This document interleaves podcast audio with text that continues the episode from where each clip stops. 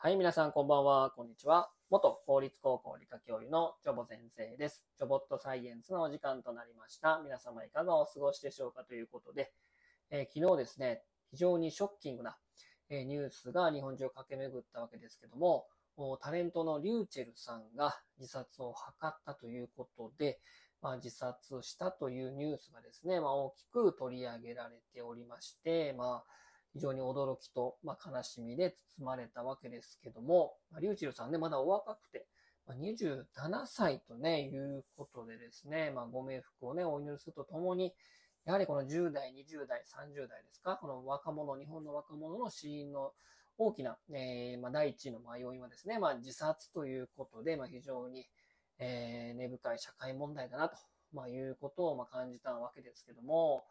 ね、まあ、こういったま自殺をしてしまうわけなんですけども、まあ、今日はですね、えーまあ、辛い、生きるのが辛いとかですね、もう死んでしまいたいと思っている方もね、まあ、たくさんいらっしゃるっていうことはまあ事実ですし、まあ、そういった方に対してですね、まあ、少しでもね、まストッパーになるような、えーお話をですね、ちょっとしたいなというふうに思っております。で、えーまあ、このね、まあ、自殺してしまうということなんですけども、まあ、そういういろんなね、要因があると思うんですけども、まあ、報道で言われているのは、まあね、定かかどうかわかりませんけども、まあ、誹謗中傷が、まあ、主な原因ではないかっていうふうにま言われているわけですけども、まあ、これですね、やはりこの、ま、自殺してしまう、ね、自分、自ら命を絶ってしまおうっていうふうに、ま、考えてしまうっていう、まあ、このこと自体がですね、まあ、非常に大きな問題なんですけども、やはりこの社会の、まあ、構造であったりとか、まあ、システムであったりとか、まあ、そういったことが、ま、非常に大きな要因にはなっているのかなっていうふうに、まあ、感じるわけなんですね。で、その自分自身、その個人がですね、まあ、死んでしまいたいと思うような社会であるし、うんのその社会構造であるし、えーそもそもこの、ね、社会のね、えー一員として、まあ、役に立ちたいとかね、社会の役一員として役に立ちたいんだけども、自分は本当に役に立ってるんだろうかとかね、いうふうに感じてしまう人もいらっしゃるし、えーこの生きている意味そのものがよくわからない意味なんか、うん、なんで生きてんだろうなとかいうふうに、まあ、感じてしまうことが多くて、それでまあ孤独になっていってですね、で、さらにそんな、そういった状況で、えーまあ、誹謗中傷されたりするとですね、まあ、自殺に至ってしまうっていうのが、まあそういった流れなのかなっていうふうにはちょっと個人的には感じてるんですけども、で今言ったようにね、あのー社会の役に立とうとか、えー自分自身社会の役に立とうとかね、あとはもう人生の意味を探そうとかですね、まあ、そういったことにとらわれる人がね、たくさんいると思うんですけども、まあ、生物学的に見てですね、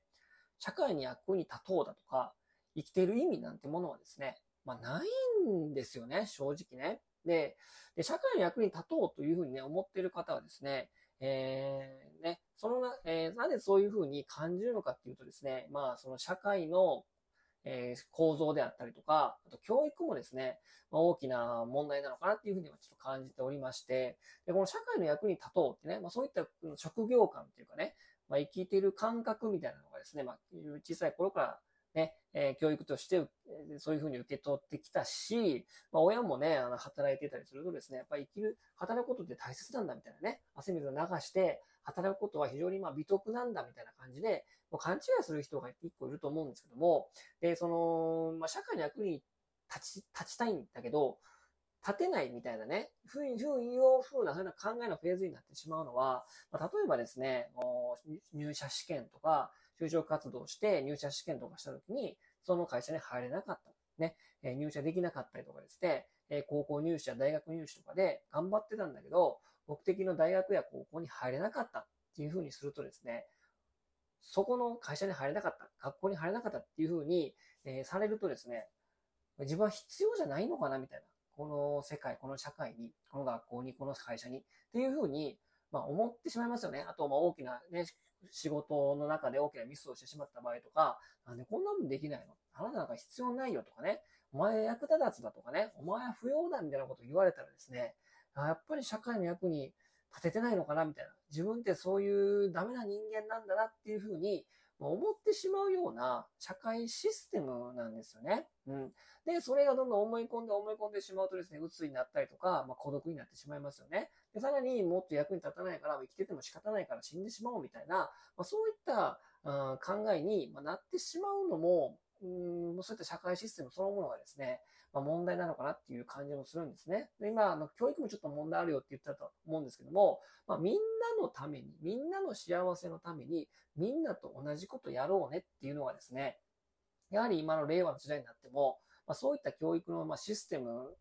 なんですよね。なので、まあ、みんながいい、みんなと一緒が素晴らしいみたいな、みんなのためにみんなと同じことやろうよっていうのが、まあ、ずっと続いてきてるんですよね。その中でみんなと同じことができないやつっていうのは非常に排除される世の中ですし、教育界ですし、そういったことを救い上げるセーフティーネットとか、その道に外れてしまったとか、みんなと同じことできなくても全然いいと思うんですよ。でもその中で、そういった人間をですね、うまく救い出すことができないんですよね。でそういった経験が教員側にないから、で社会もそういったシステムがないから、ずっとどんどんどんどんこうこぼれてしまってですね、学校に行けないとか、でも不登校になっても救う措置もないし、まあ、そういったその社会システム、で教育システムそのものがですね、やはりこういった孤独とか悩んで自殺につながっていってしまっているのかなっていうのは非常にま感じるわけなんですね。で、まあこのね、まあ、解決策ではないですけども、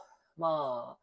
もう一つ言えることはですね、社会の役に立とうなんてですね、ま、思わないければいいんですよ。だって社会の一員なんて別にないし、で、働くことはすごい美徳だみたいなね、こと言われるけど、あれもプロパガンダですよ。で、めちゃくちゃ裕福なね、富裕層を見てみてください。汗水垂らして働いてますか？もうキャピタルゲインとかでね、もう儲けてるから、めちゃめちゃ金持ちっていうのは、ほとんど働いてないんですよね。なので、働くこと自体が幸せになってみんなのためになるっていうのは、もうプロパガンダでしかないし、そういった富裕層の、富裕層のたちは、そういった人間を働かせて自分が裕福になるために、働くこと大事だよって言ってるだけで、吹き込んでるだけで、働いて美徳ではないんですよね。なので、社会の役に立とうなんてことは、思わない方がいいんですよ。うん。なので、生きているだけで、もう儲け物だっていうふうに、まあ、思うことが大事なんですよね。もう何かで失敗したり、挫折したりしても、別に殺されるわけじゃないので、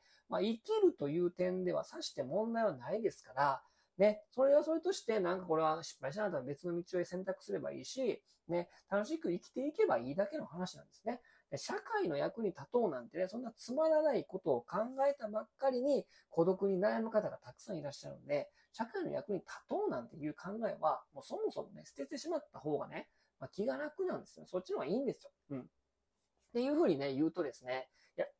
目標のない人生なんてもう虚しい、悲しいだけやとかね、えー、誰かの役に立つ人生は、もう非常に素晴らしいとかね、尊いとかね、っていうふうにま言ってくる方もね、まあ、いらっしゃると思いますよ。でもね、そういう人たちの頭の中にある人生の意味みたいなものがですね、もうそもそも妄想でしかないと思うんですよね。もう人生の意味とか生きている意味なんて、もう生物学的に言ってですね、もうね、意味ないんですよ。生きてること自体に生物学的に言って意味はありません。人生に意味はありません。ね、他の生物と同様ですね、この世に生を受けたから生きているというだけで、それ以上でもそれ以下でもないんですよ。うん。で、まあ、他の動物、植物はですね、自分の遺伝子を残す、子孫を残すっていうことは、あの死んでいく、まあ、生命を持って、命を持って、まあ、性別が生まれてから、命がか、えー、限りあるものになりましたから、自分の子孫を残して常にバトンをつなげていきますよっていうことを、に重きを置いてんだけど、まあ、生きているそのもの自体、その now、ね、今生きてますっていうこと自体には、もう意味はないんですよね。でさらに、まあ、そういった子孫を残すバトンをつなげていくっていうことが、他の生物はやってることなんだけど、まあ、人間の場合ですね、その生殖活動そのものね、ま、生殖活動そのものも、もう快楽でしかないみたいな人もね、たくさんいらっしゃるわけで、まあ、子孫をつなげていく方もいらっしゃるけど、えー、もう快楽のための生殖活動になりつつありますよね、ほとんどね。でなので、他の生物にとっての遺伝子を残すという目的も、かなり希薄になってるんですよ。人間の場合はね。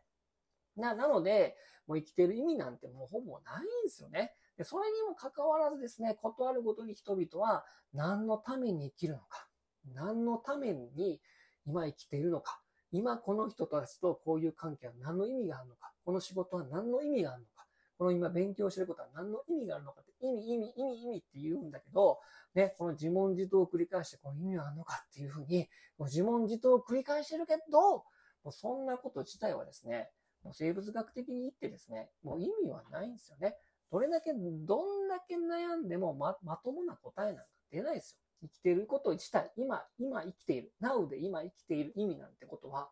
答え出せないんですよね。だからそもそも意味なんてないから。えなので、まあ、そういったですね、えー、生きている意味、人生の意味とか、社会に役に立とうということ自体がですね、そもそも妄想に過ぎないのでですね、まあ、そういったことに自問自答を繰り返しすぎて心身のバランスが崩れてですね、まあ、最悪自殺してしまう人がですね、まあ、いらっしゃるので、人生の意味というのは妄想だし、社会の役に立とうなんて思わないことの方が絶対そっちの方が、まあいいんですよね。うん。まあ、いろんなね、えー、考えもあるし、たくさん反論もあるかと思うんですけども、やはりまあ生物学的に見て生きてる意味なんて、今、今生きている意味なんてないんですから、社会に役に立とうなんてことも思わなくていいですからね。なのでまあ、で人生気ままにも猫みたいなね、生き方でいいんですよ。えー、好きな時に寄ってってね、えー、食べたい時に何か食べるとかね、うん、そういったね、猫みたいな生き方っていうものがですね、本来の人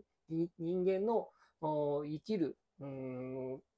人生なのかなというふうに感じますからですね、あんまり思い悩まない方が、まあいいのかなというふうに感じておりますね。ということで、今日はこの辺にしたいと思います。それでは皆様さよなら。バイバイ。